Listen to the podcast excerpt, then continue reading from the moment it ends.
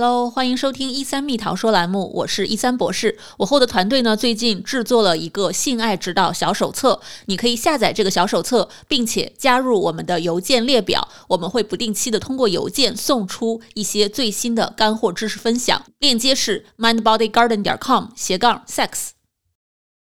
亲爱的，我觉得我们啪啪的次数是不是太少了呀？一周只有一次。我听说隔壁老王家的媳妇儿，他们每个星期要啪啪四次呢。哦，这样哦，那我们是不是也应该多啪几次呢？对呀，对呀，咱们家趴的是不是太少了呀？那么情侣之间或者已婚夫妻之间，到底怎样的啪啪频率才是最正常的呢？我们先来看几个美国的大数据吧。二零一八年，美国这边有研究调查了六百六十对已婚的夫妻，他们发现大概有百分之十九的夫妻每个月可以啪两到三次，大概有百分之二十五的夫妻每周一次，那还有百分之二十一的夫妻每周是两次以上。那剩下的那些基本上就是每年少于十次，也就是在临床上可以被我们划分成为无性婚姻的那一类了。那如果你已婚，你在哪一个区间呢？那另外呢，二零一九年在英国那边，他们调查了三万五千多名成年人，如果他们是在一段稳定的、认真的交往关系当中的话。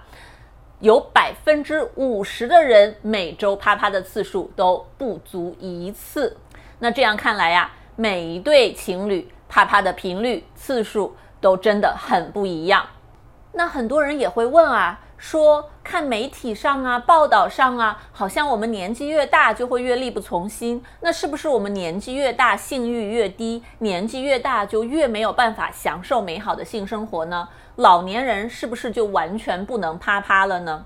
其实啊，如果看到数据，你可能会大吃一惊哦。根据二零一七年美国这边的一个大样本调查，他们调查了两万六千多名美国人，他们发现，在现在对比二十年前，我们的大部分人的性生活的数量、频率都是一个下降的趋势，但同时，七十岁以上的老年群体，他们每年的性生活的频率其实是现在比二十年前有上升的趋势。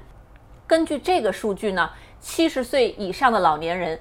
平均每年的这个性生活次数是在十一次以上，也就是大概平均一个月一次的样子。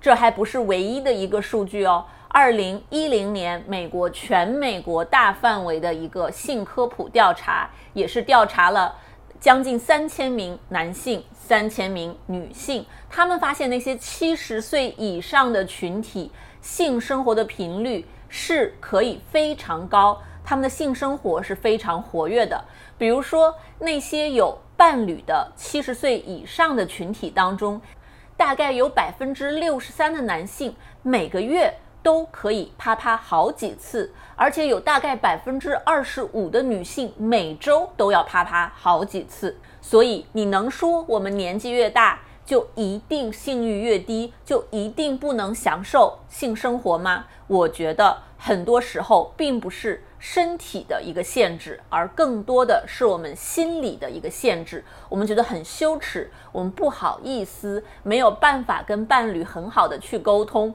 那这些都会影响到我们啪啪的一个频率和质量、数量。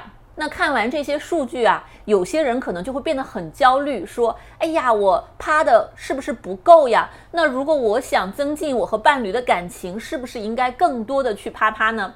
这其实也是一个迷思。曾经卡内基梅隆大学做过这样的研究，他们把这些情侣们分成两组，一半的情侣告诉他们，你们每周要增加你啪啪的次数，要增加到两倍；对另一半的情侣说，你们什么都不用变化，就按现在的频率进行就好。那么过了一段时间，他们来测量这些情侣们他们的性生活的满意度。发现那些增加了性生活频率的情侣，他们并没有变得更开心，也没有变得更满意，反而他们的开心愉悦的程度有所下降。所以趴的越多，并不一定代表你对关系、你对性质量的满意度越高。哇，那这样看来，我们每周趴一次，其实也还不差喽，是平均值诶。而且趴的越多，并不越代表我们会越开心哦。是哦，是哦，看起来我们的性生活还是蛮和谐的嘛。你也开心，我也开心，而且我们一直可以趴趴下去，不管我们年纪多大，只要我们都愿意，我们还是可以非常开心的享受性爱哦。那么看了我们的这些数据，你有什么想法呢？我在最后啊，想跟大家强调。到底什么是一对情侣之间最合适的、最和谐的啪啪频率呢？这个并没有一个固定的说法。